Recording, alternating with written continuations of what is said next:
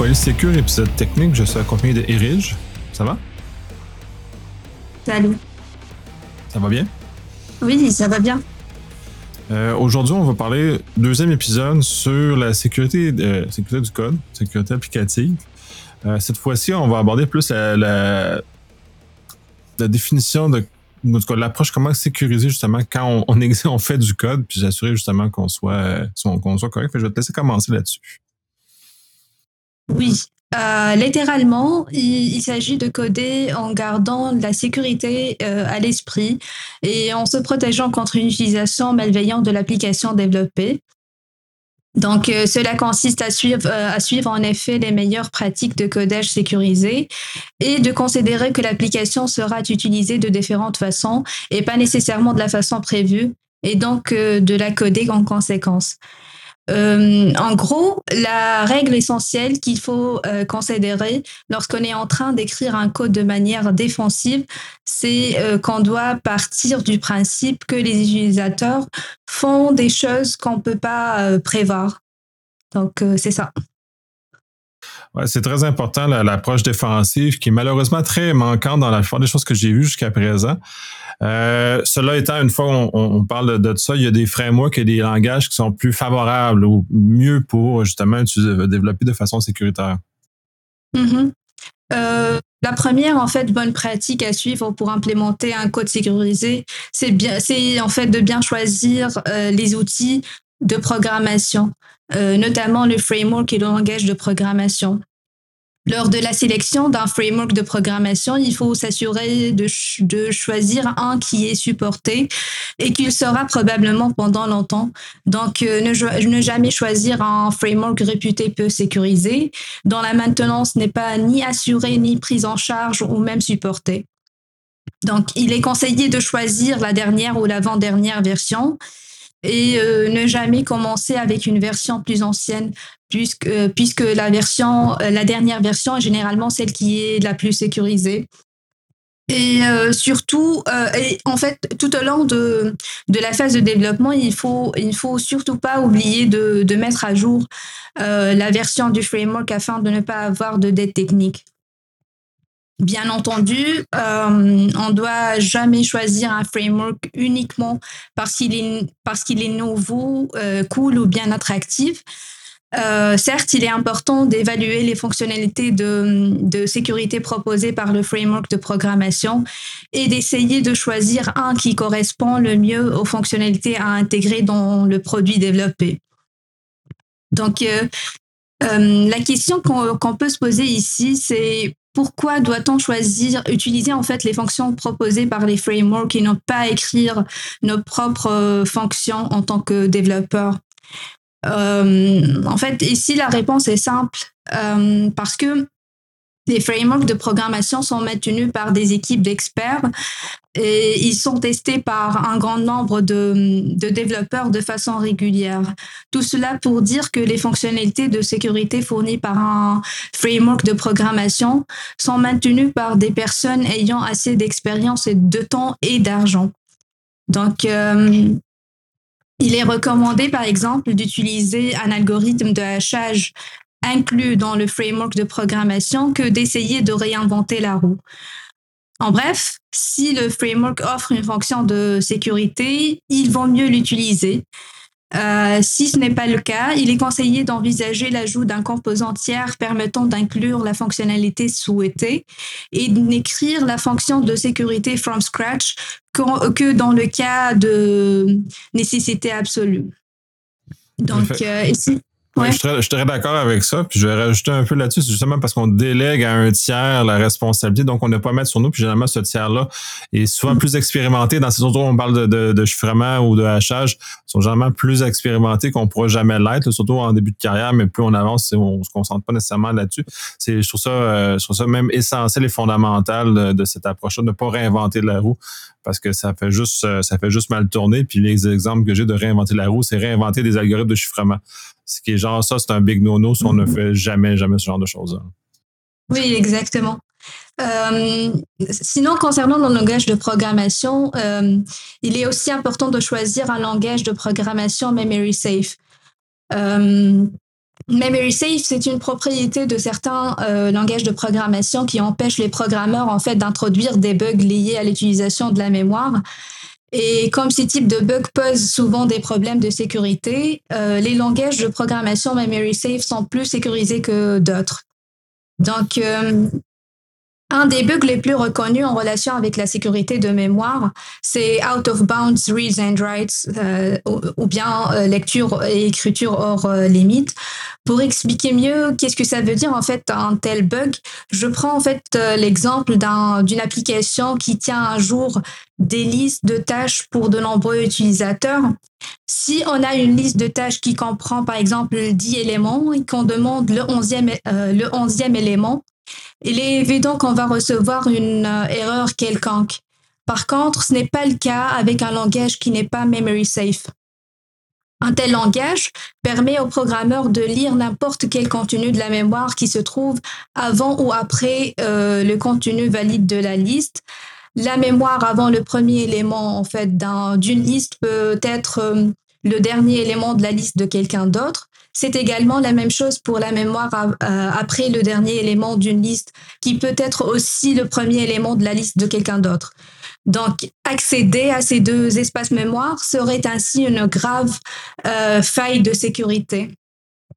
Euh, les développeurs en fait peuvent empêcher ces, ces lectures hors limite en vérifiant soigneusement l'indice de l'élément, mais euh, ces derniers peuvent commettre quand même des erreurs. Donc, euh, ce qui est différent avec un langage memory safe, c'est qu'on obtient une erreur au moment de la compilation ou un crash au moment de l'exécution. Donc, euh, faire planter le programme peut paraître grave, mais ça serait mieux que d'avoir une, une faille de sécurité. Donc, c'est bien ça. Effectivement, puis là, tu fais clairement référence au C, C++, qui est vraiment pas safe du tout en termes de, justement de la mémoire et des langages modernes ou plus récents comme euh, Rust, par exemple, qui est davantage euh, euh, encadré sur ce genre de choses-là, justement, qui empêche les gens à faire des erreurs, justement, puis d'induire ça dans leur code. Oui, exactement. Oui, puis pour revenir un peu sur les frameworks, parce que là, le, le Log4j n'est pas si loin que ça pour nous. Euh, dans un contexte comme celui-là, est-ce que tu as des recommandations? Parce que là, c'est quand même un framework qui est utilisé. Comment justement gérer le cycle de vie d'un framework? Tu mentionnais justement le fait qu'il faut le tenir toujours à jour, mais il y a quand même des conséquences euh, au développement que de, faire cet effort-là. Oui, en fait, parmi les, frameworks de programmation recommandés, je peux citer euh, Spring, euh, qui, euh, qui est basé sur Java. Euh, la Ravel aussi, Django qui est basé sur Python. Donc vraiment ces trois en fait disons ces trois frameworks proposent des fonctionnalités de sécurité qui sont bien développées disons. Donc par exemple le framework de programmation Laravel présente des fonctionnalités de hachage euh, de cryptage, euh, la possibilité aussi de faire la vérification des, euh, des adresses courriels. Donc, plein de, de, fonctionnalités de sécurité qu'on peut utiliser au lieu de les écrire nous-mêmes. c'est-à-dire au lieu de réinventer la roue et les écrire from scratch. Ouais. Intéressant. et tu me parlais aussi exactement des, des principes pour faire du code justement qui va nous amener à des meilleurs, euh, des meilleurs justement des meilleures façons et nous éviter de tomber dans des pièges qui sont euh, malheureusement classiques maintenant. Oui. En fait, le choix de framework et de langage de programmation n'est pas n'est pas euh, suffisant. Donc, il est aussi important d'appliquer les principes de la sécurité de code. La première règle, en fait, c'est never trust, always verify. Euh, c'est-à-dire ne jamais euh, faire confiance, toujours vérifier. C'est-à-dire vérifier, euh, pour, en fait, c'est pour se protéger contre les données non fiables. Et cela en, implémentant, par exemple, la validation, la validation des entrées. la validation des entrées est effectuée pour garantir que seules les données correctement formées entrent dans le workflow d'un système empêchant ainsi les données mal formées de persister dans la base de données et de déclencher par la suite le dysfonctionnement du système. Lorsque les données sont reçues par le système, il faut vérifier le type, euh, la taille, le format, euh, la source, c'est-à-dire de s'assurer que ces données sont, soient appropriées. Euh, les vérifications doivent être faites impérativement du côté serveur, back-end. Il est aussi intéressant de les avoir côté client, front-end, mais ces dernières peuvent être facilement contournées si implémentées côté client. Donc, euh, la validation du côté serveur est donc fondamentale. Euh, l'encodage aussi de la sortie euh, permet de protéger contre les données non fiables. Donc, L'encodage des chaînes de caractères euh, avant de les afficher à l'écran permet de retirer tout pouvoir spécial, c'est-à-dire ça permet de demander au navigateur de traiter les chaînes de caractères comme euh, des données et non pas comme code, autrement dit sans interprétation. Cette tâche est généralement, euh, cette tâche en fait est généralement effectuée par le, le, framework de programmation. L'encodage et la vérification permettent tous les deux de protéger l'application contre les attaques cross-site scripting. Euh, les requêtes paramétrées sont utilisées euh, aussi afin de prévenir contre les injections, plus précisément contre les injections SQL, en traitant les requêtes SQL comme des données. Elle oblige le développeur à définir tout d'abord le code SQL et à passer chaque paramètre à la requête plus tard. Donc, euh, ce style de code permet à la base de données de faire la distinction entre le code et les données, quelle que soit, euh, euh, la saisie de l'utilisateur en fait. un deuxième principe de la sécurité de code également est l'authentification et la gestion des mots de passe. Euh, donc, euh, on le connaît tous. L'authentification, c'est le processus qui consiste à vérifier qu'un utilisateur est bien celui qui prétend être. Donc, euh, elle s'effectue généralement par la soumission d'un nom d'utilisateur ou d'un identifiant et d'un ou plusieurs éléments d'information privée que seul l'utilisateur en question connaît. Donc, il est important de sécuriser l'authentification pour, pour garantir la confidentialité de l'utilisateur. Euh, parmi les recommandations, c'est d'exiger l'authentification pour toutes les pages. Donc, euh, bien sûr, sauf euh, celles qui sont destinées à être publiques. il est aussi primordial d'utiliser des contrôles appropriés liés à la robustesse des mots de passe et des algorithmes de hachage fournis par le framework de programmation. De plus, euh, il est préférable d'utiliser le, MFA, Multi-Factor Authentication, pour euh, protéger contre les attaques automatiques. Euh, sinon, un troisième principe de la sécurité de code, c'est l'autorisation. L'autorisation est la détermination de ce que l'utilisateur est autorisé, autorisé à faire ou à ne pas faire dans le système. Donc, un utilisateur qui a été authentifié n'est pas souvent autorisé à accéder à toutes les ressources et à effectuer toutes les actions qui sont techniquement possibles dans un système.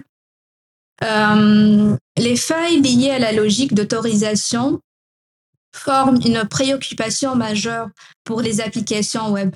D'ailleurs, ces contrôles d'accès défaillants font partie des vulnérabilités de sécurité web plus, les plus reconnues et figurent en première place dans la liste top, euh, top 10 OWASP 2021. Euh, parmi les recommandations aussi pour implémenter l'autorisation correctement, c'est essentiellement d'appliquer le principe de moindre privilège. Celui-ci consiste à n'attribuer aux utilisateurs que les privilèges minimums nécessaires à l'exécution de leur travail. Euh, un, deuxième point, c'est euh, d'adopter la mentalité de refus par défaut. Deny by default, euh, comme son nom l'indique, l'application doit être configurée pour refuser l'accès par défaut.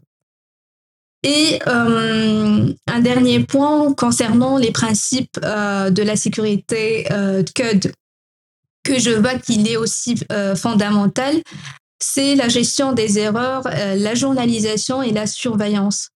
Donc, toutes les erreurs de l'application, en effet, doivent être détectées et gérées de manière adéquate. c'est-à-dire ne pas afficher une trace de pi, stack trace ou une erreur de baisse de données à l'écran. Cela va, permettre de divulguer moins d'informations aux attaquants. une façon possible pour faire la gestion des erreurs est l'affichage de l'erreur tout d'abord, la journalisation, l'émission d'une alerte et le rollback de la transaction euh, réalisée ou bien euh, la déconnexion de l'utilisateur.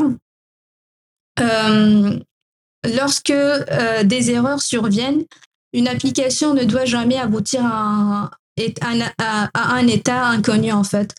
Euh, une telle situation doit toujours être ajoutée dans les logs. Il faut faire attention par contre ne pas ajouter des données sensibles ou des informations personnelles, euh, personnellement euh, identifiables dedans.